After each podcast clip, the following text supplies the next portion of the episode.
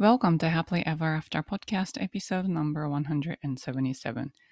えー、本日のゲストは日本で医師として勤務する傍ら女性医師の多様な生き方を応援するマインドセットコーチとしての活動をされているマリさんです。マリさんは20代は多忙な医師として過ごされていて、どんどん人と比較することが増えて30代にとても苦しくなった経験があるそうです。これ多分たくさんの方が共感できると思うんですけれども、こうあるべきとか、こうしなければいけないというのにとらわれていた。そういうことに気づいて、今は、えー、医療の教育ということと、また、えー、女性医師が自分らしく、えー、生きて働いていけるようなそんな世界を目指して、えー、コーチとしてもご活躍されています。昔は私は資格を取って、例えばお医者さんとかすごい職業じゃないですか。で、資格を取って、もうなんか top of top of the top みたいですよね。あの資格界の中でお医者さんで top of the top みたいな感じなんですけど、そんな、あの、お仕事されてる方って、絶対に幸せで悩みとかないんだろうな、みたいに昔、あの、若い時の私はですね、思ってたんですが、そんなことないんですよね。みんな、やっぱりいろんな葛藤があったり、まあ、過去からの重荷とかもあるでしょうけれども、やっぱり社会的に女性であることが、まあ、有利になることもあれば不利になることもある。またこうしなきゃならないっていう、まあ、特にお医者さんみたいに多分きっと優等生で来られた方っていうのは、いろいろな縛りがある中で一生懸命頑張って来られた方が多いと思うんですね。まあ、そんな方の励みになるようなインタビューだと思いますので、最後までお聞きください。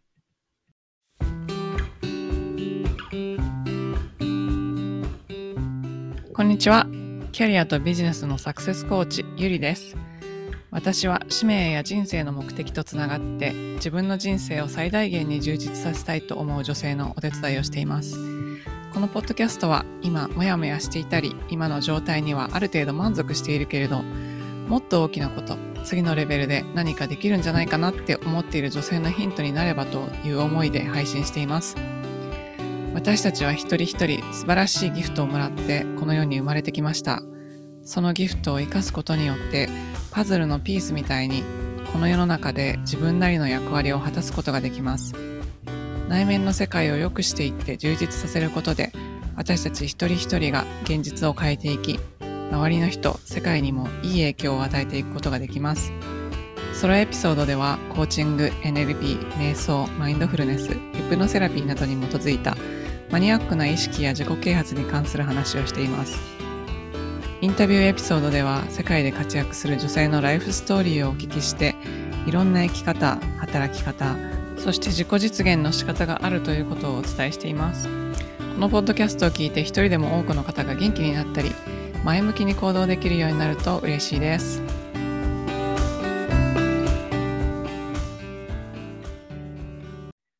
今日は日本で医師として勤務する傍ら、女性医師の多様な生き方を応援するマインドセットコーチとしての活動をされているマリさんをゲストにお迎えしました。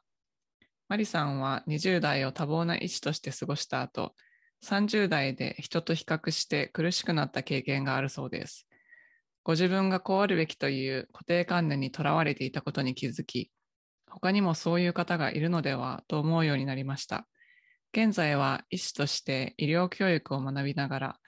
女性医師が自信を失わず、リミットを外して飛び立つための知識やマインドセットを発信しています。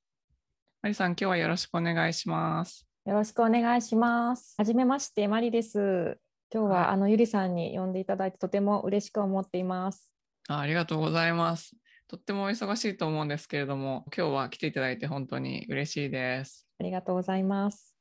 えっと、じゃあ、自己紹介をまずお願いできますでしょうか？はい。えーと、私は、えー、日本で内科医をしています。それと同時に、えー、大学院の博士課程で医学教育の研究もしています。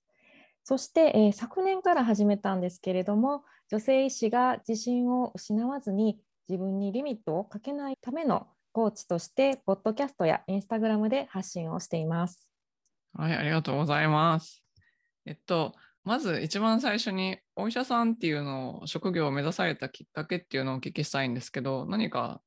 特別なきっかけがあったんですか？そうですねこれ医師になると本当によく聞かれる質問で私もよくいろんな人に質問するんですけども私自身も結構自分のアイデンティティに関わる結構深い質問ですね。私の場合は小さい時にあの姉が白血病で、ね、闘病の末に亡くなったっていう経験があるんですね。で当時は小さすぎてもう自分でももう全然よく分かってなかったんですよね人が亡くなるっていうこと自体も。ただ、まあ、母親から「あなたはお姉ちゃんの分も2人分生きないといけないのよ」っていうふうに言われててなのでこうなかなか難しいこう命題なんですけど何をすればこう天国の姉に納得してもらえるのかな いうのはあとはまあきっと親も何かこう期待をしてるんだろうなとこう自分にずっとこうプレッシャーをかけてたんだと思います今から考えると。で最初全然違う進路を考えてたんですけれども、まあ、高校3年生になったギリギリぐらいにやっぱりちょっと頑張って医学部を目指そうっていうふうに決めたっていうのがきっかけです。あそうなんですね。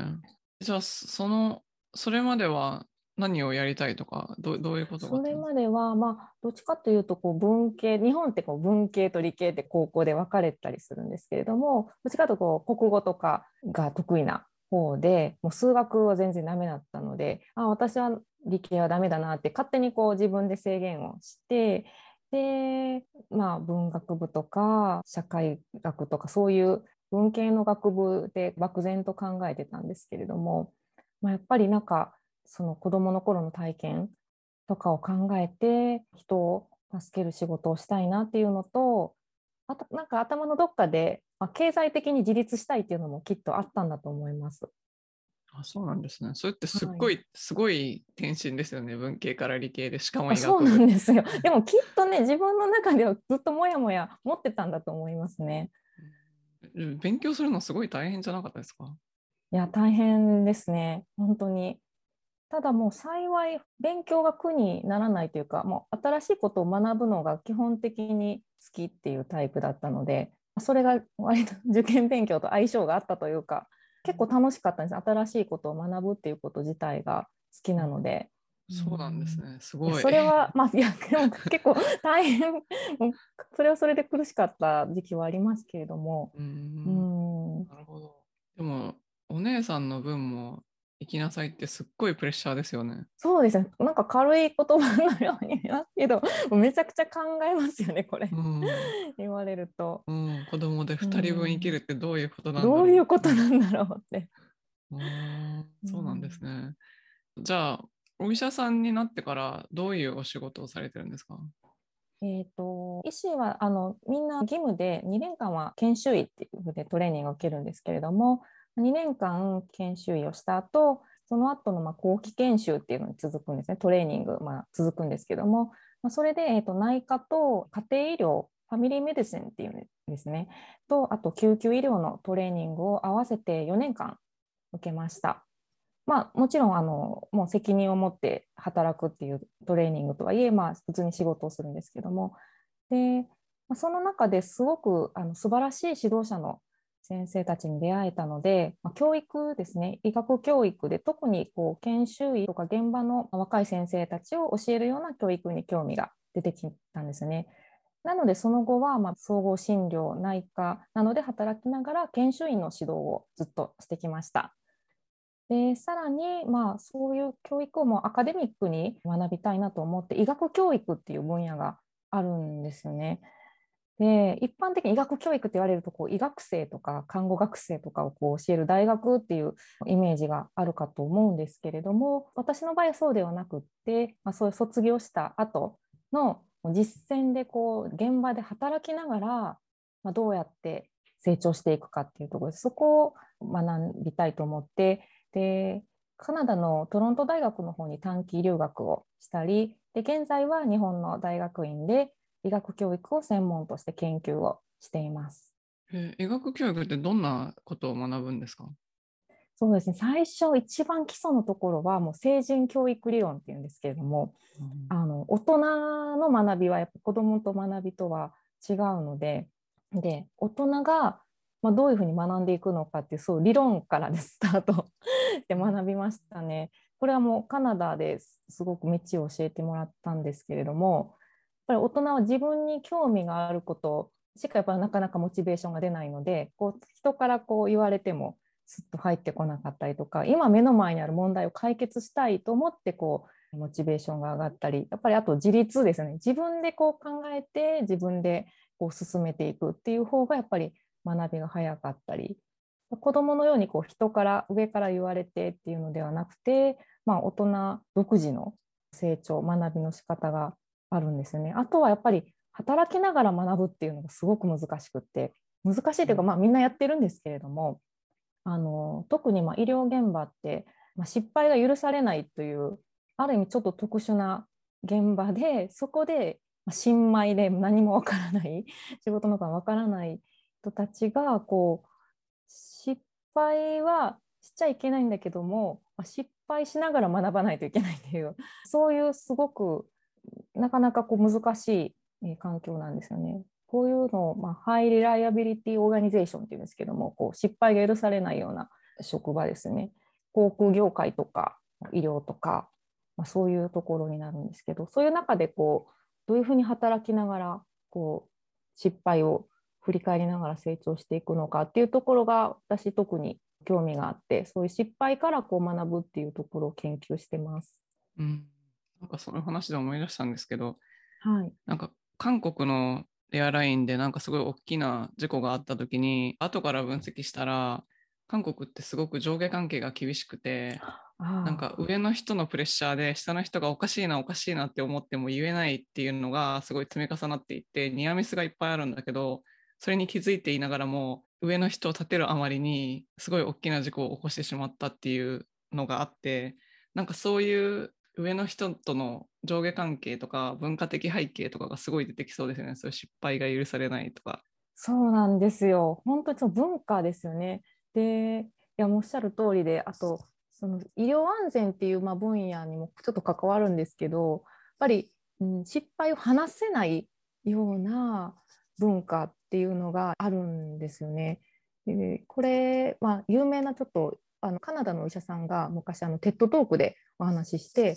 でこう医者はこう失敗をもっと話すべきだっていう、まあ、そういう TED Talk それで私もすごく感動してこういう研究をするきっかけになったんですけれどもやっぱりこう話せないんですよね。もう自分も恥ずかしいしもう shame guilt っていうのに恥と罪悪感でもうとても人にはもう話せるような精神状態でなくてで話さないとやっぱり同じことが他の人が繰り返す可能性があるんですよね。なのでやっぱりそういうふうにこう話せるジャッジしないでこう失敗を話し合える文化が大事だっていうふうにおっしゃっててもう本当にその通りだなと思って、そういう文化を作りたいなっていうのも目標ですね。ああそうなんですね。うん、いいですね、いいですね。そういうのってまだあの日本では新しい分野なんですか？そうですね。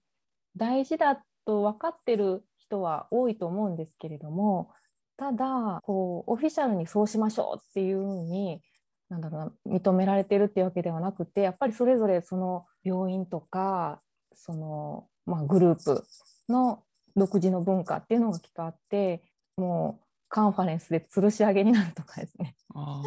こう失敗を責められてもう話せなくなるとか、まあ、そういうところはまだまだ多いかなと思います。ああそうなんですね、うん、なんかテレビドラマとか見てたらもうみんな必死で隠してるみたいな感じ。そうですか。金融業界とかもそうなんですけど金融業界もあの半沢直樹みたいなみんながなんか必死で隠そうとするみたいな。それが会社ぐるみになってまずいことになるっていうようななんかそういう感じなのかなとか思うんですけど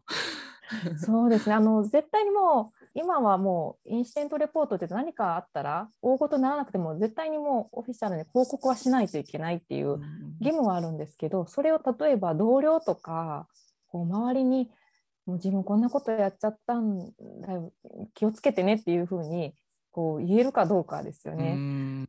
やっぱりそれにはまず自分の気持ちが癒されてないとやっぱ話せないっていうことがこれは私自身の研究で分かってきてなのでやっぱりこう失敗を話し合える身近な同僚とか相手が必要かなというふうに思ってます。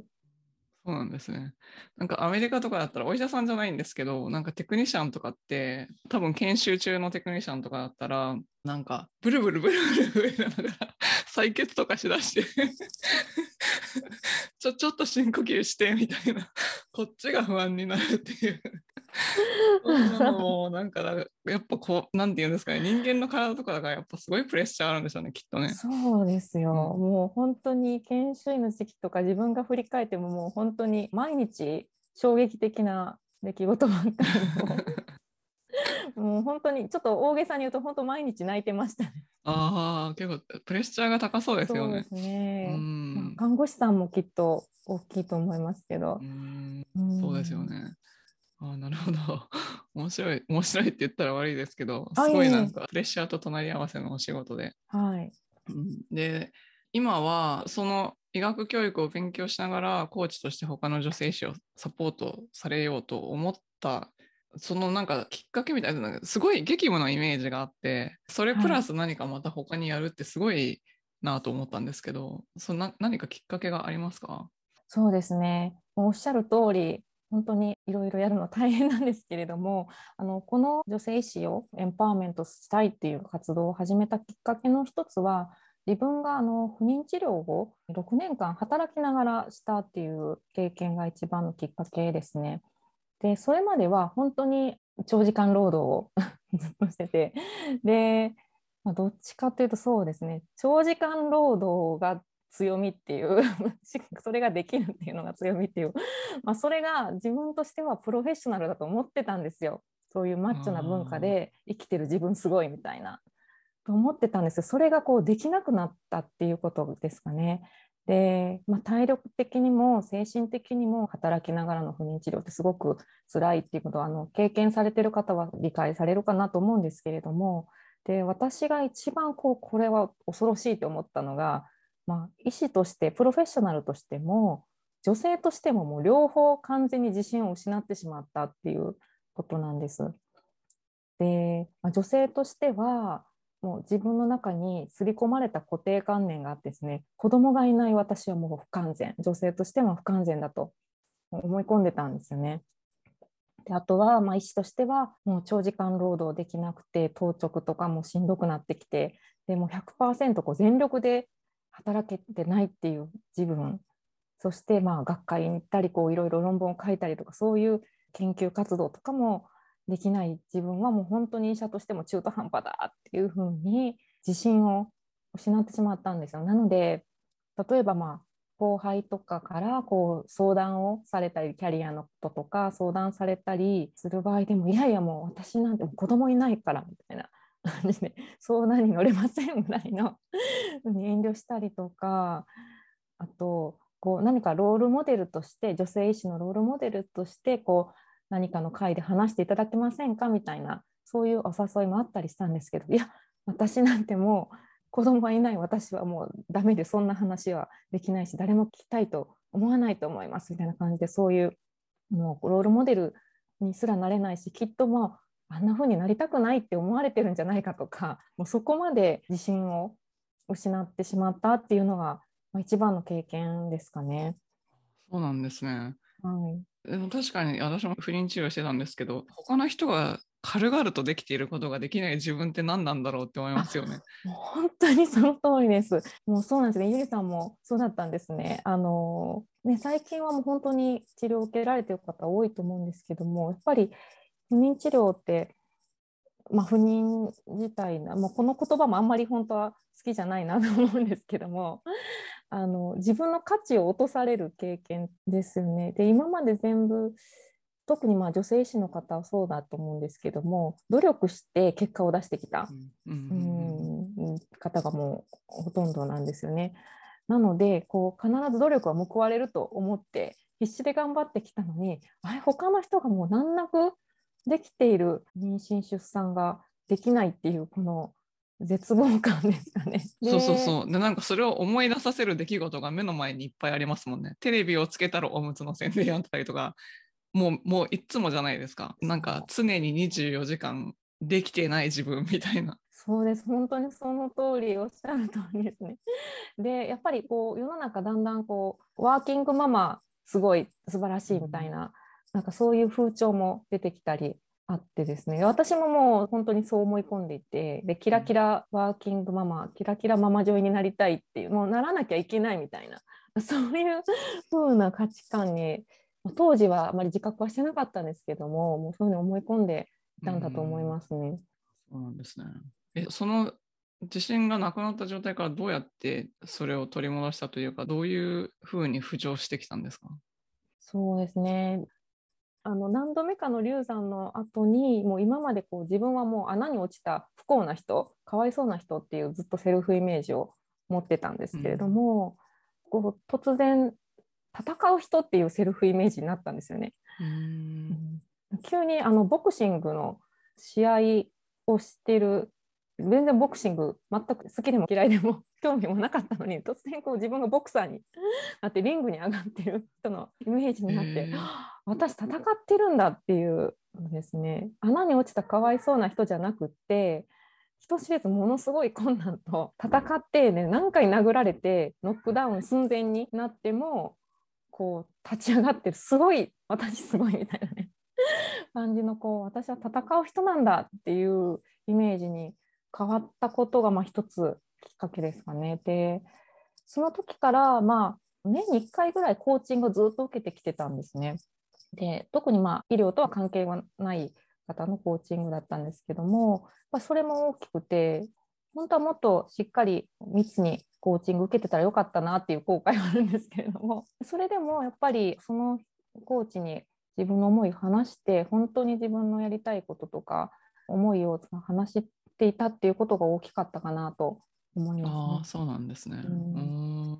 最初はもうこの経験はもう墓場に持っていかなうって思ってですね 誰にも言わずもうこっそりこのまま生きていこうって思ってたんですけれどもやっぱりこう女性誌のロールモデルってこう表に出てくるお話されるのはみんなこうキラキラスーパーウーマンみたいなすごい人ばっかりの話で、まあ、成功体験ですねいわゆる。でああ私もあんな風になりたいみたいな話ばっかりなんですよね。でそれにはでもすごく違和感を感じててやっぱり過去の自分みたいにもう辛い気持ちが話せずに孤独に戦っているっていう人がいるかもしれない、ね、私の場合は不妊治療だったけれどもよく多いのはやっぱり子供ができて一気に仕事ができなくなったりで意欲がないって思われてしまう。でそういうことでこう意欲を折られてしまったりっていう方も多くて、まあ、みんな何かそういう辛い気持ちを話せずに戦っている人たちがいるんじゃないか。でやっぱり自分はもう6年間を完全に無駄にしたと思ってたんですけれども、まあ、それに何かまあ意味付けをするとしたらやっぱりそういう今孤独に戦っている人たちのためにもやっぱり経験を話して勇気づけることなんじゃないかなっていうふうに考え始めてそれが今のポッドキャストにつながってるかなと思います。あそうなんですね、うん。はい、確かに努力でなんとかなってきた人が努力で何かできないことに初めてぶつかるとすっごいバーって落とされますよね。谷の底に。そうなんですよ。あ努力は報われないんだって そうなんだってこう実感しましたね。うんそうなんですね。じゃそういう方をサポートしていきたいという思いで今そういう活動をされて、はい、で女性医師ってまだまだ少数派だと思うんですけど、日本だったら大体どれぐらいの割合が女性なんですか？えーと、今は大体新しく医師になる方でも3割ぐらいが女性っていうふうにそうなんですね。はい、じゃあまだマイノリティっていう感じなんですね。そうですね、まだまだ、うん、やっと増えてきたかなっていう感じで、でも例えば私の同級生とかは半分女性だったんですよ。うん。うん。なので、まあ、いろいろ大学によってちょっと差があると思うんですけど。あそうなんですね。うん。はい、じゃあその少数派であるっていうことを、はい、または女性としてっていうことかもしれないですけどそのマリさんやクライアントさんの経験上女性であることでどのようなことに葛藤や悩みがあると思いますか？はい。あの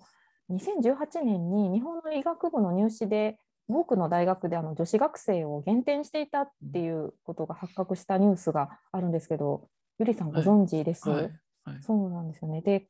まあ、理由としては、まあ、女性は出産子育てで一時的に仕事をセーブされるから困るというのが、まあ、理由だったそうなんですけれどもで、まあ、これって医者はもう一生長時間労働をこうし続けなければ価値がないっていう。うん。つまり一時的にでもセーブしたり離脱したりするのは許されないっていうメッセージですよねこれって。でもあの、まあ、考えると医師という仕事は、まあ患者さん相手ですよね。患者さんがまあどんな人であっても患者さんがマイノリティであっても病気で困っていて、まあ辛い思いをしている人に寄り添うっていう仕事なんですね。でそういう仕事をしているにもかかわらず自分たちが極端に偏っていてマイノリティを排除しているっていうことにこう全く自覚がなかった気にしてなかったっていうこと、それ自体がやっぱりおかしいというふうに思うんですよね。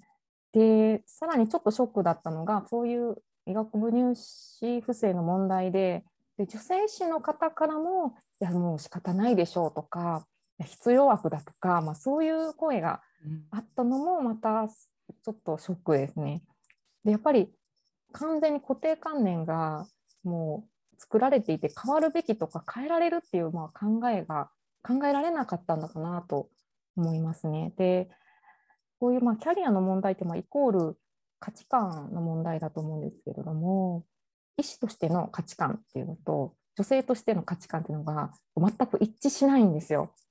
すごく相性が悪いんです、今の現状。で例えば、まあ、医師は患者さんのためにも自分の家庭を犠牲にして120%も全力疾走で働き続けるべきであるというのが日本の医師の世界では当たり前とされている価値観なんですよね。で日本のあと女性に対するこう社会的な期待とか価値観としては女性は母親になって一人前とかあと家事や育児はやっぱり女性の役割っていうような、まあ、社会的な価値観があるんじゃないですかこの2つがこう全くもっても相入れないんですよね。なのでやっぱり女性医師は、まあ、医師としての価値観と女性としての価値観が引き裂かれるっていう感情をまあ経験するっていう、まあこれも研究があるんですよね。で私の場合はそれまで全然気にせずこの男性社会の価値観でこう生きてきてもう働いてる自分 すごいぐらいに思ってたんですけれどもやっぱりまず最初にその不妊治療っていう壁にぶつかってこの引き裂かれるっていう経験をしたんですよね。でやっぱりたくさんの女性がこの引き裂かれっていうのを経験して壁にぶつかってですごく能力がある優秀な方とかでもやっぱ意欲を折られてしまうっていうことがまあすごく、うん、一番の問題かなっていうふうに考えてます。えーなんかパラドックスですよね、それ。なんか、はい医者の不養生っていう、なんか本当にその通りですよね。なんかアメリカだと医療従事者の方とかは職業的にすごくフレキシブルなイメージがあるんですけど。子育てしながらとかでも、まあ、お医者さんも看護師さんもみんなそうなんですけどこう自分の働きたい時間帯とか働きたいスタイルとかで働いてるような人が周りにいるのでなんかそういうものなのかなって思ってたんですけどそういうものではないんですね きっと。そうですね。なので、ぜひちょっと海外の医療者の働き方とか価値観を知りたいなと思って、これからそういう方の話もたくさん聞いてシェアしていきたいなというふうに思ってます。ああそうなんですね。うんはい。わかりました。じゃあ、そのアイデンティティ引き裂かれる悩みのところにサポートしていきたいっていうのもあるっていうことですか？そうですね。うん実はまあ、いろいろあの考えて、やっぱり組織としてこう例えば管理職にこうなってこう自分の周りにいる人をこうサポートしたりとかやっぱりまあ組織や社会の方の価値観を変えて働き方改革って言われますけど進めないといけないんだろうなと思ってたんですけどなのでまあ学会活動とか、まあ、そういうところでもう微力ながら活動もしてたんですけど、まあ、やっぱりちょっともう遠すぎてですね。やっぱりうん。自分一人の力ではまあどうにもならないっていう限界があるので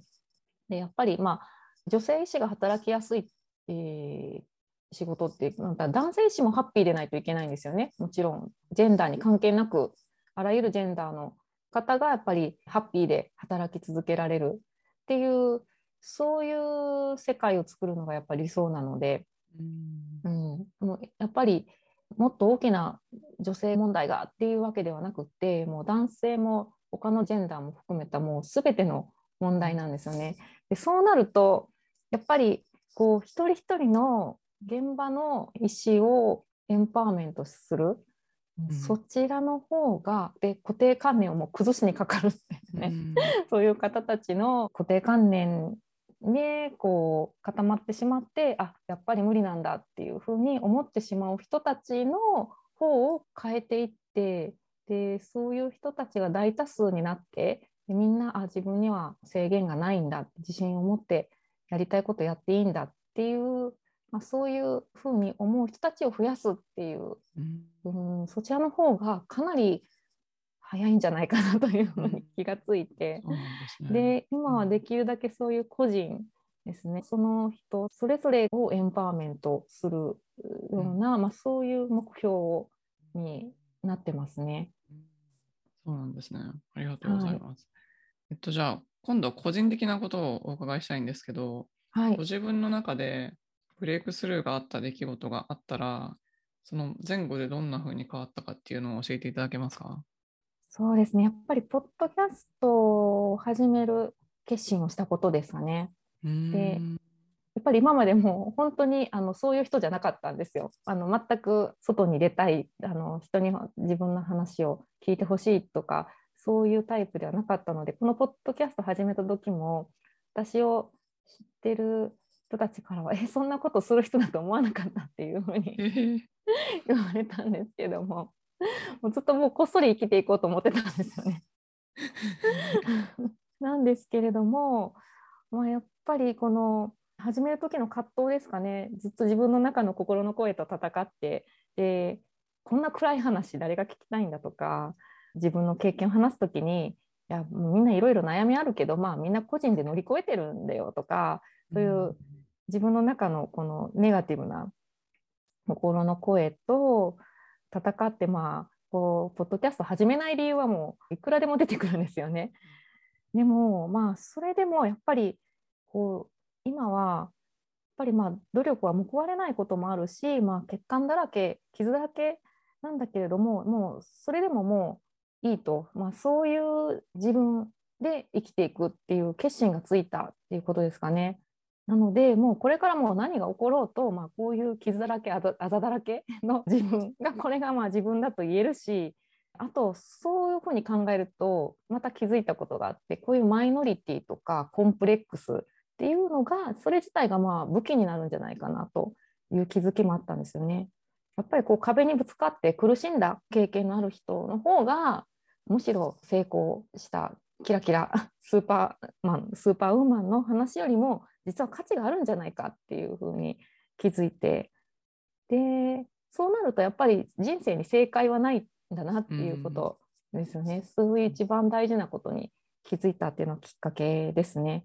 なので、まあ、いろんな人がいていいし、まあ、正解は一つじゃないし特に医師としてこう結構もうプレッシャーが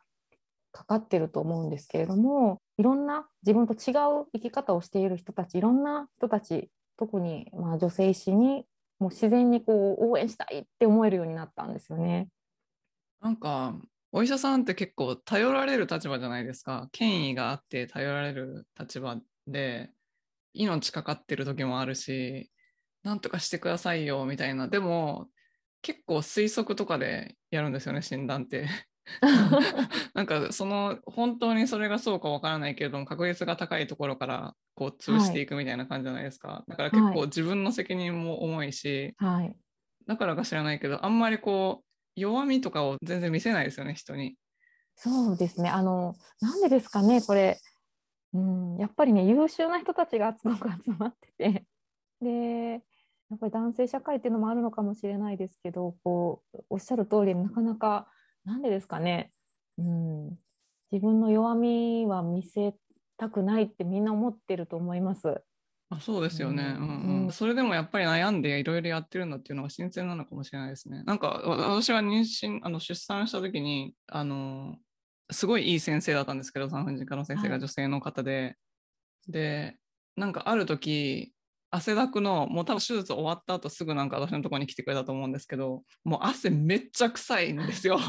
でもう汗だくでヒーヒー言いながら来てあこの先生すごい大変なんだって思ってなんかそれでめっちゃ感謝したんですよ。はい。だからなんかあこの人も人間でめっちゃ頑張ってるんだみたいななんかなんていうんですか権威のある人っていうよりもなんかそれで感謝するっていうのもあるのでなんだろうどんな職業でも、まあ、確かに医者とか診断間違ったりしたら困るけど人間味がある方がいいっていうこともありますよね。ああ、なるほど。そうですね。やっぱりパーフェクショニストですかね。完璧主義者が多いっていうのは確かだと思いますね。うん特に女性医師は完璧主義者が多いんじゃないかなっていうふうに思ってます。あの実際研究ではやっぱりキャリアのある女性は完璧主義者が多いっていう確かそういう研究もあったと思うんですけれどもでもゆりさんのおっしゃる通りで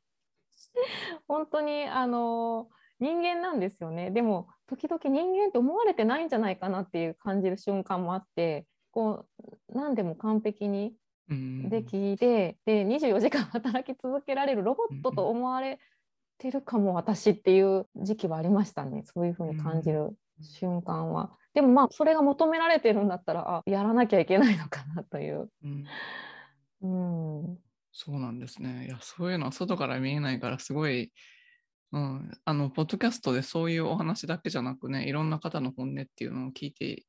はい、外に出していくっていうのは、すごい意義があることだと思います。ありがとうございます。うん患者さんから時々本当に先生お昼ご飯食べてないんじゃないの？大丈夫、うん。みたいなので 言ってくださる方がいてあこの人私を人間と見てくれてる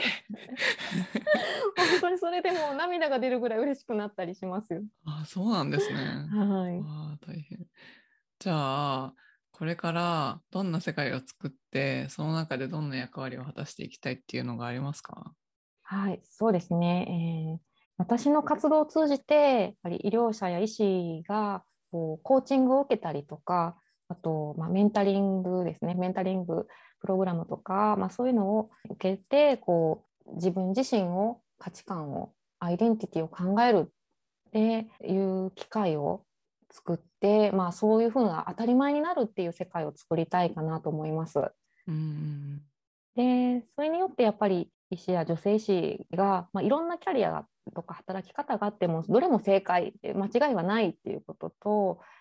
でジェンダーステレオタイプでねあの性別による固定観念っていうのがあってそれにとらわれないようにして制限がないもう一生後悔がない悔いがない自分のやりたいことをやりきるっていう人生が送れるような世界にしたいなと思っています。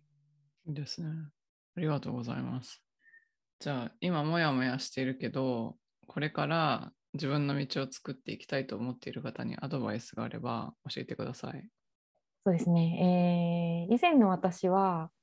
まあ、ハードワークしてないと周囲から信頼を失うんじゃないかと思ったりあとまあ子供がいないっていうことでこうあんな風になりたくないと思われるんじゃないかとかそういう本当に他人からのジャッジとか評価にすごく怯えていたんですよね。あと自分自身でも完璧主義で自分の弱さをさらけ出すのが怖かったです。で医師としても女性としてもレールから外れるともうかっこ悪いっていうふうに思い込んでました。でも今はもうこう考えてます。もう自分の不完全なところですね傷とか、まあ、あざとかももう隠さないでいいしそういうコンプレックス自体が私の武器になっている。なのでやっぱり壁にぶつかって苦しんだ経験がある人こそ価値があるのであなたはもう今のあなたのままで十分素晴らしいのでもう誰にももう遠慮せずに本当にやりたいことをやってほしいっていうふうに思います。ありがとうございます。なんかその傷とかを見せてもいいってなんか吹っ切れた瞬間とかあるんですか？そうですね。なんだろう。あ、でもね、一つおすすめの本があって、三つ編みっていうフランスの女性の映画監督の方が書かれた小説があるんですね。えー、これぜひ読んでいただきたいんですけど その本を読んだ時に一回吹っ切れた経験はありますね。あもうこの自分で生きていくんだとこれ、うん、あの女性をすごくエンパワーメントしてくれる励ましてくれるあの素晴らしい本なんですけれどもその中に出てくるカナダで働いている女性の弁護士キャリアウーマンの話が出てきてでその方にものすごく共感したんですよね。でその方がまあ、ちょっとあんまりネタバレするとよくないんですけど、まあ、病気になってしまってそれでも一気にもう自信が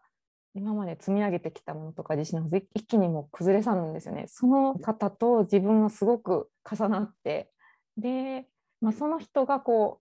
うもう傷やあざを隠さないっていうふうにこう宣言した自分に対して宣言した時には私も同時に一緒に宣言したんだなとすごい